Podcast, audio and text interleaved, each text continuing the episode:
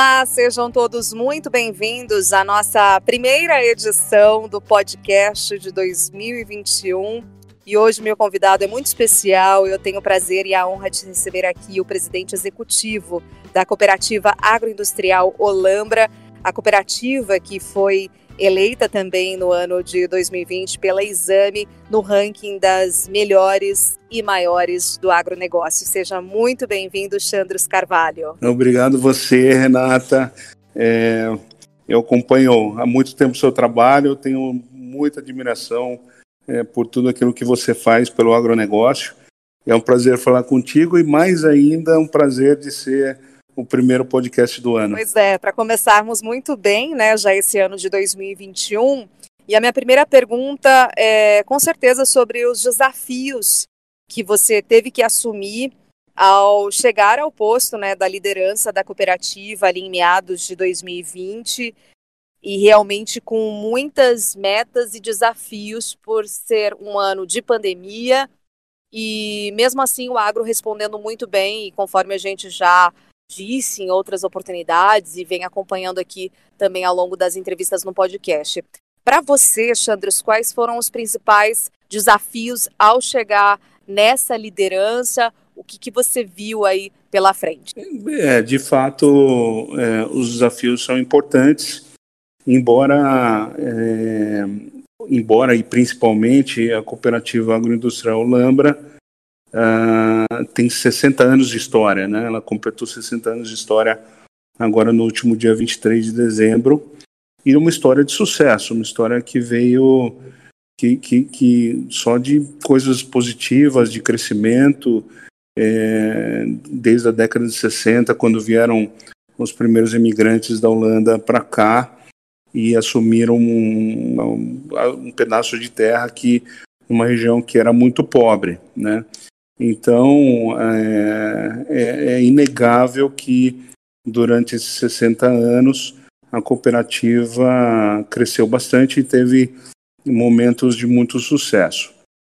Chegando agora, o principal desafio é olhar os próximos 60 anos, como que a cooperativa pode manter esse nível de crescimento é, e, e, e, preservando essa história, é, e trazendo uma visão mais estratégica. Uh, a gente tem visto no mercado algumas cooperativas se profissionalizando, né, indo fazendo esse movimento de profissionalização, profissionalização e não e não é diferente. A gente talvez tenha saído na frente nessa iniciativa. O conselho decidiu que era importante nesse momento trazer alguém do mercado que tivesse esse perfil mais estratégico. É, e o desafio é montar realmente é, uma visão nova para a cooperativa, é, é, levando em conta tudo que ela já fez de positivo e olhando novos negócios, olhando a cooperativa de uma forma, ou seja, o que, que a gente precisa fazer para continuar crescendo e para ser é, um crescimento sustentável nos próximos anos. E, e esse é o principal desafio. Né? É, eu, eu, eu, eu, vi bastante coisa positiva quando eu cheguei, mas agora é o momento de, de um olhar é, estratégico, pensando em que negócios a cooperativa precisa, precisa renovar ou precisa iniciar. É, é, você sabe, a, a, a nossa cooperativa ela tem um perfil um pouco diferente do, do, de outras cooperativas. A gente tem um, um, número de cooperados relativamente baixo, pequeno, porém com uma média de, de área de cooperado alta e, e média de produtividade acima da média Brasil. Né? Então, o nosso nível de qualidade de produtividade é muito alto e, e com, com 150 cooperados, a gente fechou o ano de 2020 com 1,3 bi de, de real de faturamento. É, então, agora, agora a gente está olhando outros negócios, a gente está olhando outras formas de crescimento. Andros, chama muita atenção realmente toda essa pujança e crescimento da cooperativa em especial de vocês. É, e falando de um estado, né, estando em São Paulo, a gente sabe desse poder do cooperativismo que é bem forte, por exemplo, na região sul do país. E como, por exemplo, vem é, a sua liderança com essa questão de profissionalização, como você bem colocou, junto à transformação digital. Eu acredito que sejam dois pontos aí muito interessantes e relevantes para a gente dividir aqui com a nossa audiência é, sobre esse momento, né, e também de transformação pelo qual a transformação digital pelo qual passa o agro brasileiro e como a gente fez isso muito bem durante o ano de 2020 e cresceremos com toda certeza em 2021. Exato. Como é que vem pautado aí essas duas esferas, né, que você pretende trabalhar, tanto a capacitação, a questão de profissionalização, quanto aliado a isso, né, andando junto, caminhando junto, a transformação digital. É, é, esses são dois são dois pontos que se completam, né? A transformação digital faz parte do, do da nossa estratégia de crescimento. É, até até então, os nossos os dois principais geradores de receita eram a, o recebimento da produção do cooperado e, e aí todo o serviço de beneficiamento, classificação, armazenagem, é, a venda dessa produção. Essa, é um, essa, essa era um, um, uma divisão geradora de, de receita e a outra é a venda de insumos. Então, basicamente, duas áreas é, de, de, de, receita da, da cooperativa.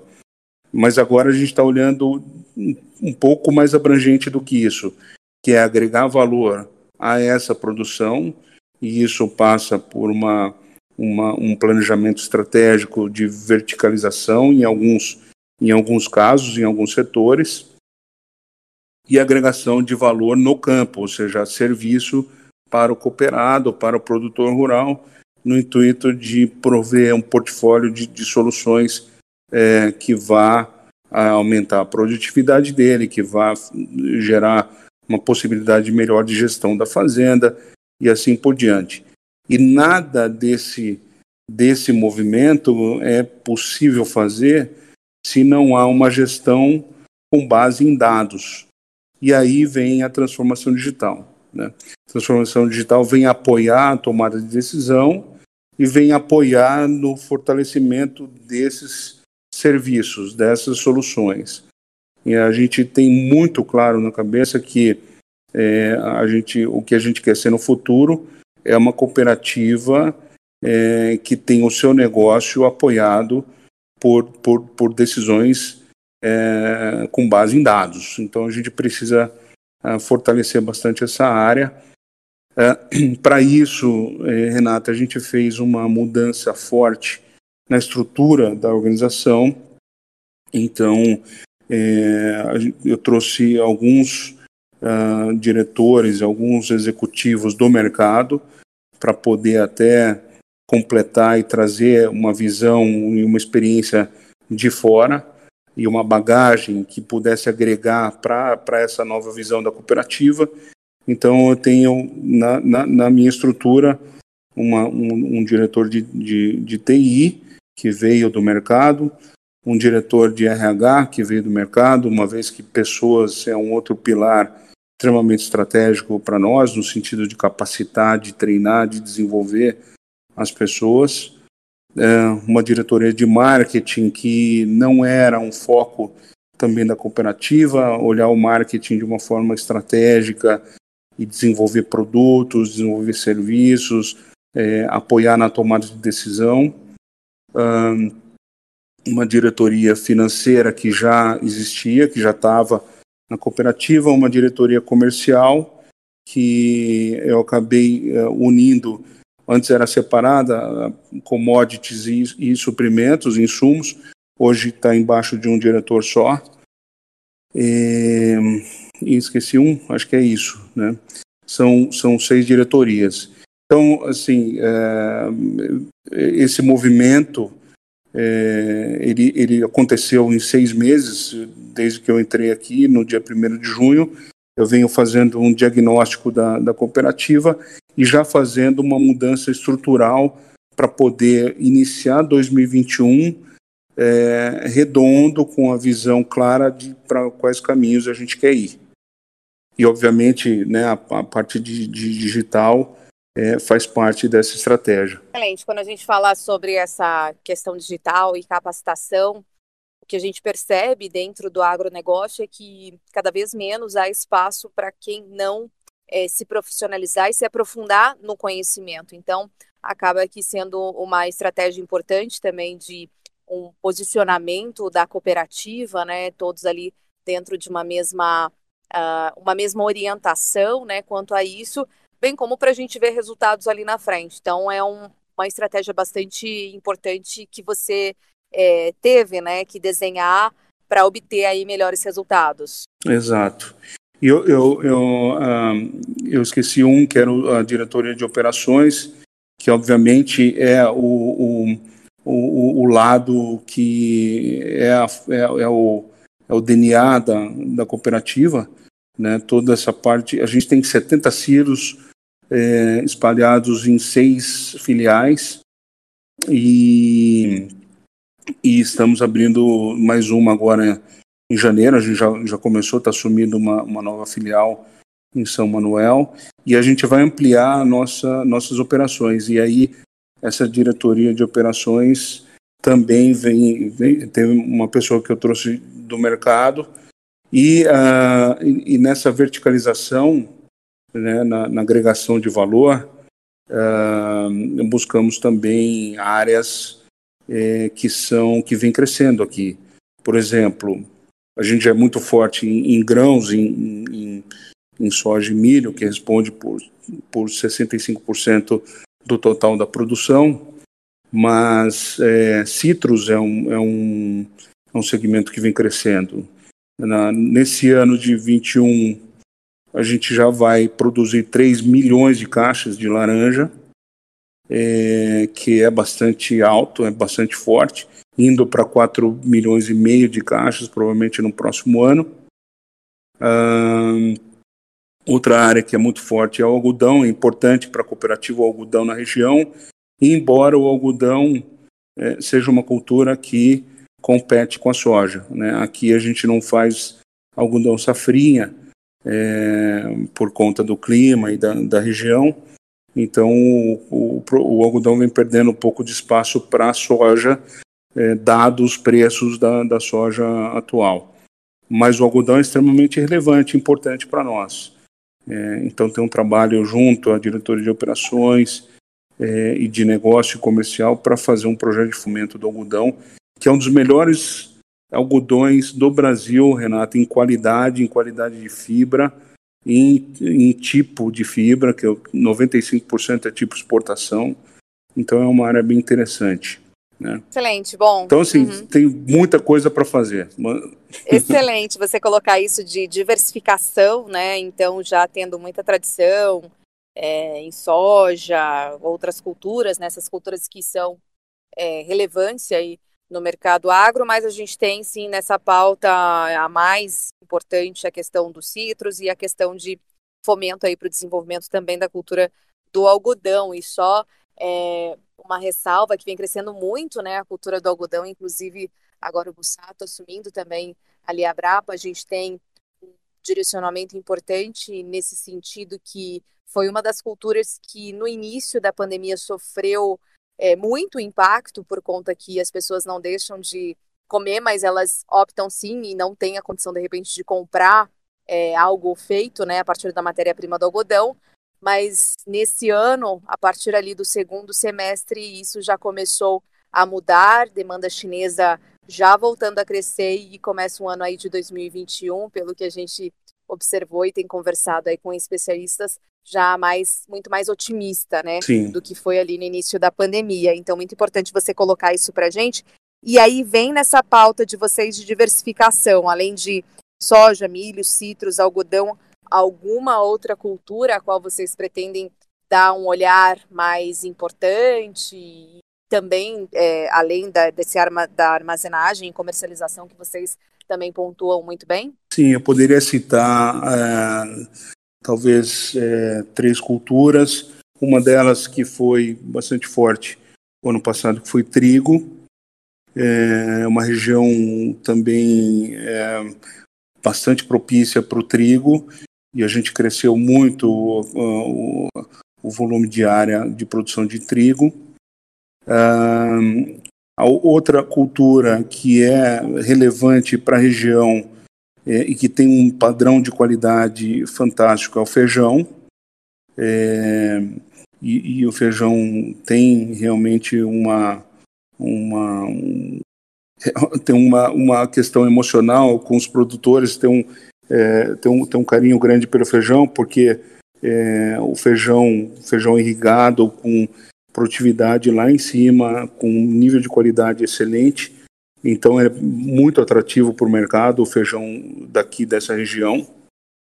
E o terceiro, que seria, é, a gente tem alguns projetos em andamento é, que é a, da cevada e projetos com maltarias, onde onde uh, a gente tem todo o serviço de beneficiamento, né, recepção, beneficiamento da cevada. Né, então, é, para fazer isso e essa parceria, a gente precisa de alguns níveis de, é, de qualidade, alguns, algum padrão de, de, de processamento, de beneficiamento que eles exigem. Então, a gente tem condição de fazer isso. Então, eu diria que essas três, é, esses três uh, cultu culturas também são, são, são importantes para nós. Né? Na, na, com, com soja e milho, que é o carro-chefe, a, a, gente já está pensando, a, gente tá, a, a estratégia é expandir a nossa área com produtores de regiões no entorno de 120 quilômetros é, da, da matriz, que é onde estamos aqui no município de Paranapanema, é, e, e, começamos esse ano com ração. Então a gente começa já a verticalizar a soja e milho com ração esse ano. Muito bom. Chandros, quando você fala em aumento né, de dobrar e de tamanho, algo bastante importante em quatro anos, e fala também nesse aumento expansão diária, é, então, isso diz respeito tanto à expansão desses 62 mil hectares, quanto ao número de cooperados, e que, claro, para lá na frente é, chegar aí essa boa rentabilidade do que vocês até já atingiram relação ao ano passado. É, é verdade.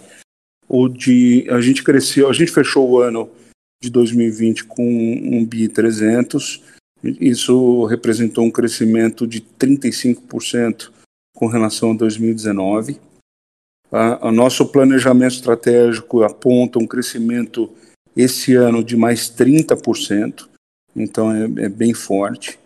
É, eu acredito que facilmente atingiremos ou, dobraremos o faturamento que foi em 2020, em quatro anos. e o, a estratégia de expansão diária com novos cooperados e também com é, cooperados é, ou produtores rurais que a gente também atende produtores rurais que não são cooperados é, é nessa né, nesse entorno que eu que eu mencionei de 120 quilômetros da matriz. Hoje a nossa área produtiva, né, é, com todos os cultivos, está é, em torno de 150 mil hectares. Então, os 60 mil hectares que você mencionou é, é, é diária, mas uh, colocando as outras, uh, a safra, a safrinha, as, uh, de outras culturas, vai para 150 mil. E a, e a, nossa estratégia é dobrar também de tamanho é, de área produtiva.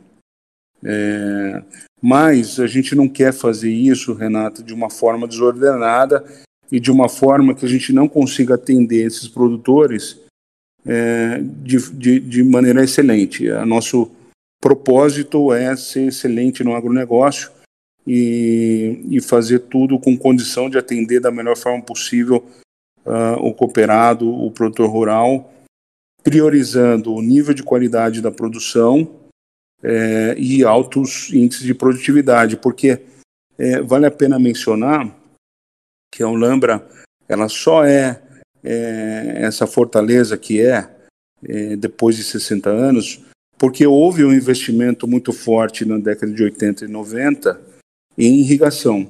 Né? A irrigação fez a grande diferença para a região.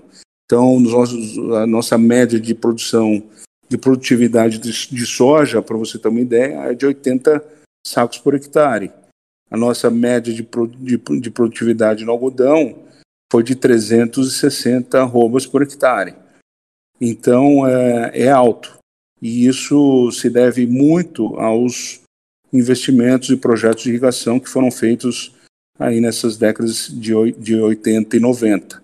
E agora é uma região é, que, que talvez seja de maior densidade de pivôs é, por área no Brasil.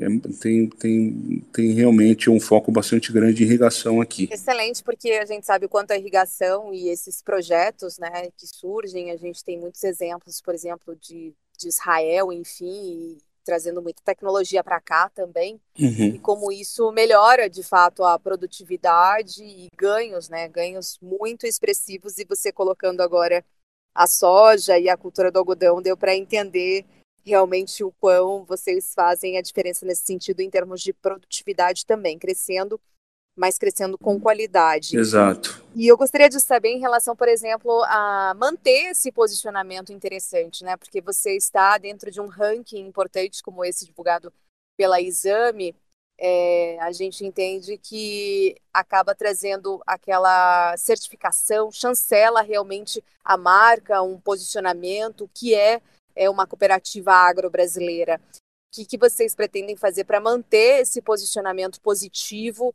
é, de liderança e estar aí entre as melhores do Brasil. De fato, Renata, essa é uma questão importante é, para nós de nos manter entre os, os, os, mais relevantes, os mais importantes nesse ranking. É, e a forma de fazer isso é fortalecer os pilares onde a cooperativa já é forte e trazendo, uh, e trazendo um valor agregado maior né, como eu disse antes, é estar próximo do, do produtor, cada vez mais entendendo as suas necessidades, entendendo é, quais são os pontos mais importantes para o seu negócio prosperar e prover um, soluções e prover serviços para poder auxiliá-los é, nessa questão. Ah, e na, na, na, na produtividade, na questão da produção, é, fortalecer nossas áreas e, e, e, agregar valor. Por exemplo, a Marco Lambra, a Marco Lambra, que já é re, extremamente reconhecida no mercado, é, nunca foi utilizada de uma forma muito efetiva. Né? Nós podemos facilmente ter o suco de laranja olambra, o feijão olambra, por exemplo, a ração Olambra, o algodão, que já é um algodão reconhecido. Né? Quem não quer comprar uma soja da Olambra, é, sabendo do nível de qualidade da, da, é, da soja, do feijão? Então, é uma forma da gente crescer, da gente agregar o valor da marca, continuar trabalhando com excelência operacional e aproximando do, do, do produtor cada vez mais.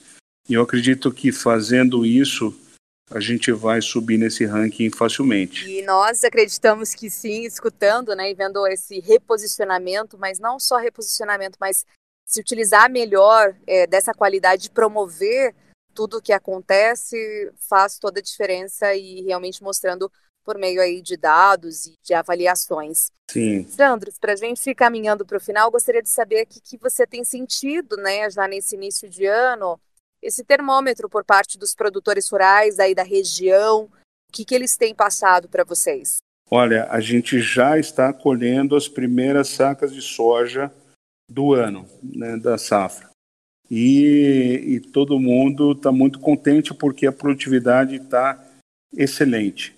É, nós colhemos é, uma área de sequeiro, por exemplo, com uma produtividade de 77 sacos por hectare e, e a previsão é que a safra seja muito boa. A gente estimou um crescimento de 30% esse ano e, olha, eu acredito que a gente vai seguir esse caminho durante toda a safra, durante todo o ano. Então, a perspectiva é muito boa, apesar, né, Renata, da, da, da pandemia e de, de, das questões de, da saúde, das dificuldades que, que a população tem, que o mundo está vivendo, mas o agronegócio não deixou de trabalhar. Né? Afinal de contas, é, a gente tem uma responsabilidade muito grande de prover o alimento para o mundo é, e a gente não pode parar. Então, logicamente, tomando todas as medidas aqui na cooperativa para controle do, do, do Covid-19, a gente teve pouquíssimos casos aqui na cooperativa, né, nenhum grave, e a gente se preocupa muito com a, com a saúde dos nossos funcionários. Então, apesar disso tudo, é, a perspectiva é muito boa para o agronegócio. Eu acho que vai ser um ano excelente para nós. Muito bom. Para a gente fechar aqui, sempre eu peço alguma reflexão, é, alguma frase, o que, que deve permear e marcar o ano de 2021. Qual que seria a mensagem para hoje, Chandras? Acho que a mensagem para hoje é resiliência e persistência. É, a resiliência da gente se manter focado e não distrair de, de, de coisas que é, não vão trazer nenhum benefício, é, trabalhar duro em prol daquilo que a gente acredita, de uma forma honesta, de uma forma transparente, e, e, e rezar para que o governo não atrapalhe. Simplesmente não atrapalhando já faz um papel, já é um papel importante. A gente viu esse movimento do ICMS, ainda bem que é, o governo viu o, o, a força do agronegócio e, e como é importante para a economia, e eu acho que é por aí, o caminho é esse. Do nosso lado é trabalho, resiliência e persistência. Maravilha, muito bom conversar com você, Chandros. Agradeço mais uma vez. Nós acabamos de ouvir, então, a entrevista, a conversa com o presidente executivo da Cooperativa Agroindustrial Olambra, Chandros Carvalho. Obrigada pela audiência, companhia de todos vocês aqui no nosso podcast e até o nosso próximo episódio.